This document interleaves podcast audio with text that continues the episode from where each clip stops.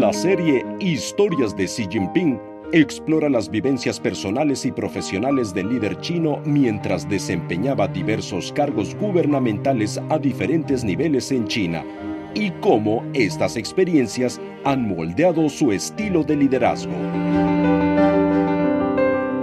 En este episodio les presentamos Me considero un hombre común.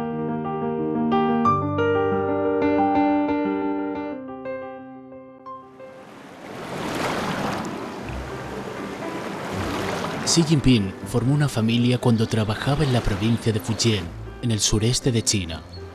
Se casó con Peng Liyuan en Xiamen en septiembre de 1987.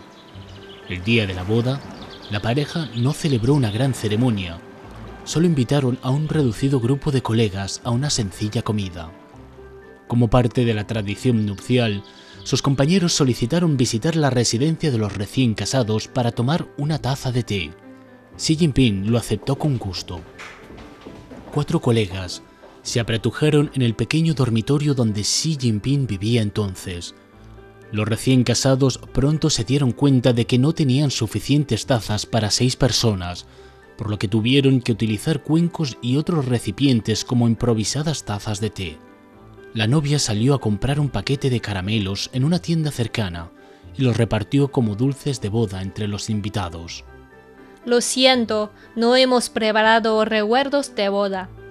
En realidad tienes el mejor regalo, tu canto. De acuerdo, cantaré una canción para todos. Amigos íntimos, té ligero y maravillosas canciones fueron los gratos recuerdos de su ceremonia nupcial. La hija de Xi Jinping y Peng Liyuan nació en Fuzhou en 1992 una foto de Xi Jinping con su hija en bicicleta refleja su feliz vida en la capital provincial de Fujian. Xi Jinping creció en una familia con un estilo de vida sencillo y una disciplina muy estricta. Su padre, Xi Zhongxun, fue viceprimer ministro de China y secretario general del Consejo de Estado. A pesar de su alto cargo, la casa de la infancia de Xi Jinping no difería de un hogar corriente.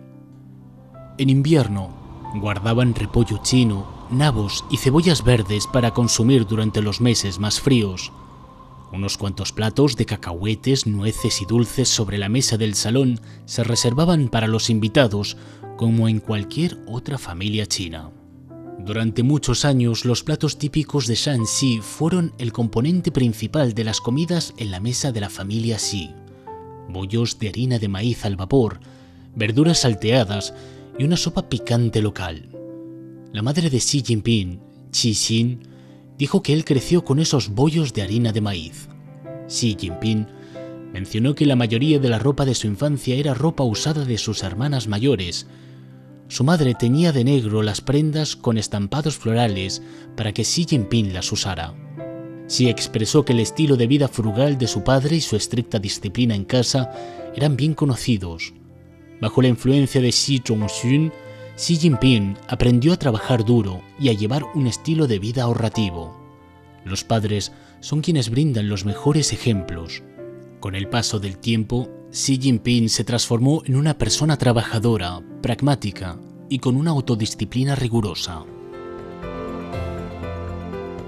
En marzo de 1982, Xi Jinping partió de Beijing y llegó a la provincia de Hebei, en el norte de China, para desempeñar el cargo de subsecretario del Comité Distrital de Chengtin del Partido Comunista de China. Este fue el comienzo de su carrera política. En Chengtin, Xi Jinping vivía en un edificio de una sola planta dentro del complejo del comité distrital. Esta habitación le servía tanto de despacho como de vivienda.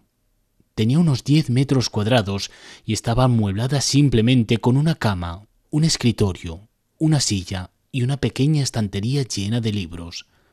Un soleado mediodía se podía ver un juego de sábanas colgado en el tendedero del patio para ser aireado. El color de la colcha se había desteñido tras años de lavados y era estrecha y corta. La ropa de cama estaba cubierta de remiendos de distintos colores y su color original ya no era reconocible. Esta ropa de cama desgastada resaltaba a la luz brillante. Pertenecen a Xi Jinping, el nuevo subsecretario que acaba de llegar. Un susurro entre la multitud causó un revuelo de sorpresa. La vicegobernadora del distrito, He Yu, buscó a Xi Jinping al escuchar los comentarios. Te presto un juego de sábanas de la casa de huéspedes. Serán más cómodas. No, gracias, pero no es necesario. Estoy acostumbrado a mi propio juego. La colcha es un poco corta, pero por la noche me cubro los pies con el abrigo. Es suficiente.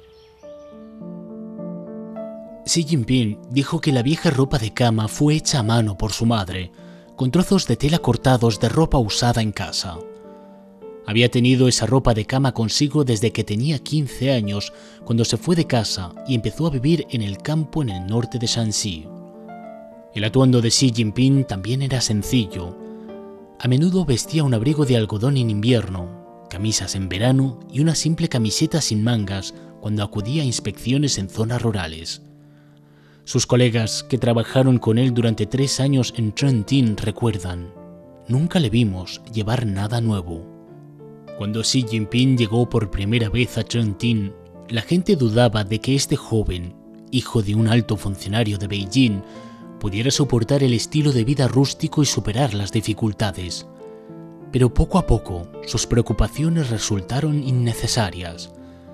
El estilo de vida de Xi Jinping resultó ser incluso más ahorrativo y sencillo que el de ellos. En aquella época, solo había un comedor dentro del recinto del comité distrital las comidas se servían puntualmente y no esperaban a nadie. Xi Jinping, como todo el mundo allí, llevaba su fiambrera y hacía cola a la hora de comer.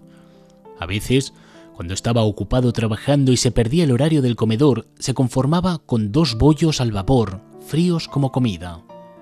Las instalaciones del comedor eran muy básicas y ni siquiera había suficientes asientos para todos.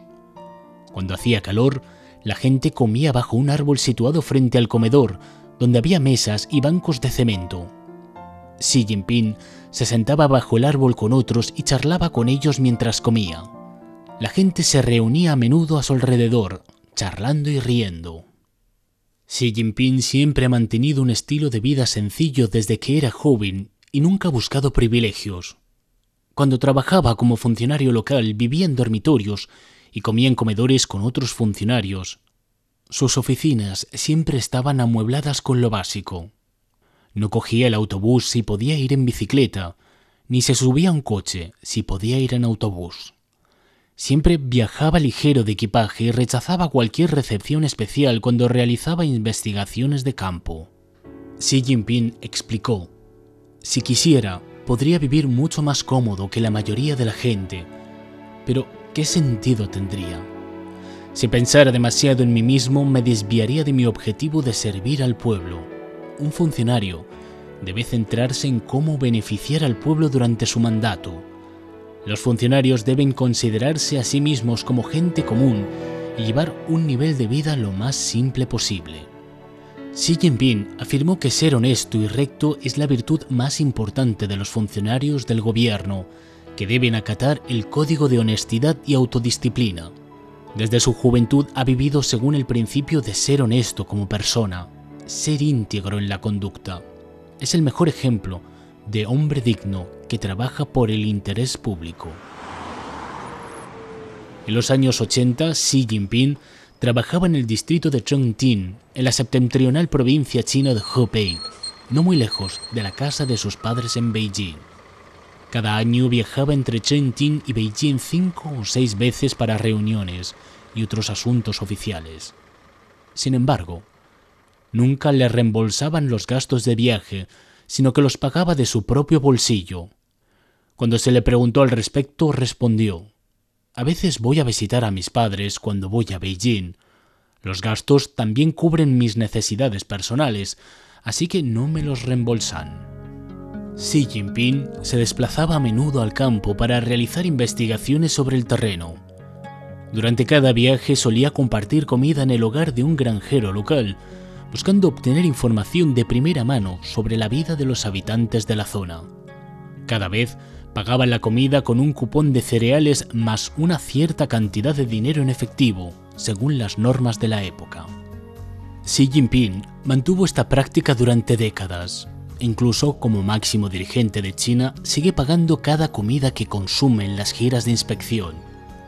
Cuando trabaja en diferentes localidades solía invitar a los invitados a compartir comidas sencillas, con gran hospitalidad, costeándolas de su propio bolsillo. A principios del verano de 1985, Xi Jinping estaba a punto de abandonar el distrito de Chengtin para dirigirse a Xiamen, así que aprovechó para agasajar a sus colegas con una sencilla comida de despedida, un pollo asado, un plato de cacahuetes, algunas verduras y tofu. Además de dar buen ejemplo, Xi Jinping también instó a sus compañeros a mantener la disciplina y evitar los abusos de poder. En junio de 1988, Xi Jinping fue a la ciudad de Ningde, en la provincia de Fujian, para desempeñar el cargo del secretario del Comité del Partido Comunista de China en la prefectura local. En aquella época, en Ningde, estaba muy extendida la costumbre de celebrar acuerdos oficiales o de negocios mediante banquetes con bebidas. Tras ocupar su cargo en Ningde, Xi Jinping estableció normas específicas para las recepciones oficiales a diferentes niveles y publicó especificaciones relativas a los gastos. La arraigada cultura de la bebida entre los funcionarios del gobierno local llegó a su fin. Xi explicó que si los funcionarios no daban ejemplo de integridad, perderían la confianza del pueblo. En su opinión, los funcionarios, debido a su posición de poder, pueden ser más propensos a cometer errores cuando se enfrentan a la fama y la riqueza. Si no mantienen una estricta autodisciplina y no están alerta ante las tentaciones que los rodean y continúan desafiando las normas, inevitablemente se meterán en problemas. A lo largo de los años, Xi Jinping ha sido recto y autodisciplinado, y también ha impuesto estrictas exigencias a los miembros de su familia. Cada vez que se trasladaba a un nuevo puesto, les recordaba a sus familiares, parientes y amigos, no pueden participar en ninguna actividad empresarial en el lugar donde yo trabaje, ni utilizar mi nombre en busca de beneficio personal. De lo contrario, no me culpen por ser duro con ustedes. Y donde quiera que trabajara, ya fuera Fujian, Zhejiang o Shanghai, invitaba a sus colegas a sumarse al escrutinio sobre el posible abuso de su nombre para beneficios personales. Xi Jinping dijo que ser funcionario del gobierno y hacer fortuna son dos caminos distintos. Si uno decide asumir un cargo público, debe dejar de aspirar a una riqueza extraordinaria. Y si uno aspira a una riqueza extraordinaria, no debe hacer carrera como funcionario. Como dice el refrán, no puedes comerte la tarta y seguir teniéndola. Con estas citas recordó a los funcionarios y a sus familias que debían mantenerse alejados de los actos de corrupción. Durante su labor en Shanghai en 2007, Xi Jinping descubrió en sus visitas de inspección que algunos funcionarios ocupaban dos cargos al mismo tiempo. Eran a la vez funcionarios públicos y altos ejecutivos de empresas estatales. De las empresas recibían jugosos salarios y como funcionarios públicos disfrutaban de generosas pensiones al jubilarse. Disfrutaban de beneficios exclusivos de ambas partes. Tras este hallazgo, Xi Jinping ordenó al Comité Municipal del Partido Comunista de China en Shanghai que emitiera una orden pidiendo a los funcionarios locales que tomaran una decisión clara, permanecer como funcionarios públicos o trabajar en empresas. Xi Jinping tenía plena conciencia de que la lucha contra la corrupción no solo dependía de la autodisciplina individual, sino también de restricciones institucionales. Con su apoyo, Shanghai puso en marcha un programa piloto de reforma para regular en mayor medida las actividades empresariales de los cónyuges o hijos de funcionarios públicos. El programa exigía que, en caso de conflicto de intereses, los funcionarios dimitieran de sus cargos públicos o sus familiares se retiraran de los negocios. La campaña se promovió en todo el país y obtuvo un amplio apoyo popular. Muchos creían que reduciría en gran medida la corrupción por vínculos familiares y por tanto evitaría la pérdida del interés público por actos individuales de prevaricación. A lo largo de los años, Xi Jinping se ha convertido en un modelo que honra la sencillez y la frugalidad en la vida y la diligencia en el trabajo. Independientemente de dónde trabaje, ya sea a nivel local o central, siempre ha insistido en que los funcionarios públicos deben cultivar su carácter y sus virtudes para dar ejemplo de honradez e integridad.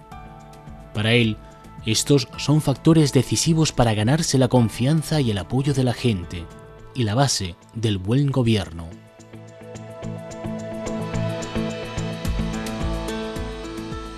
Han estado escuchando historias de Xi Jinping. En el próximo y último episodio de la primera temporada, escucharemos más historias interesantes de Xi Jinping como ávido lector y apasionado escritor.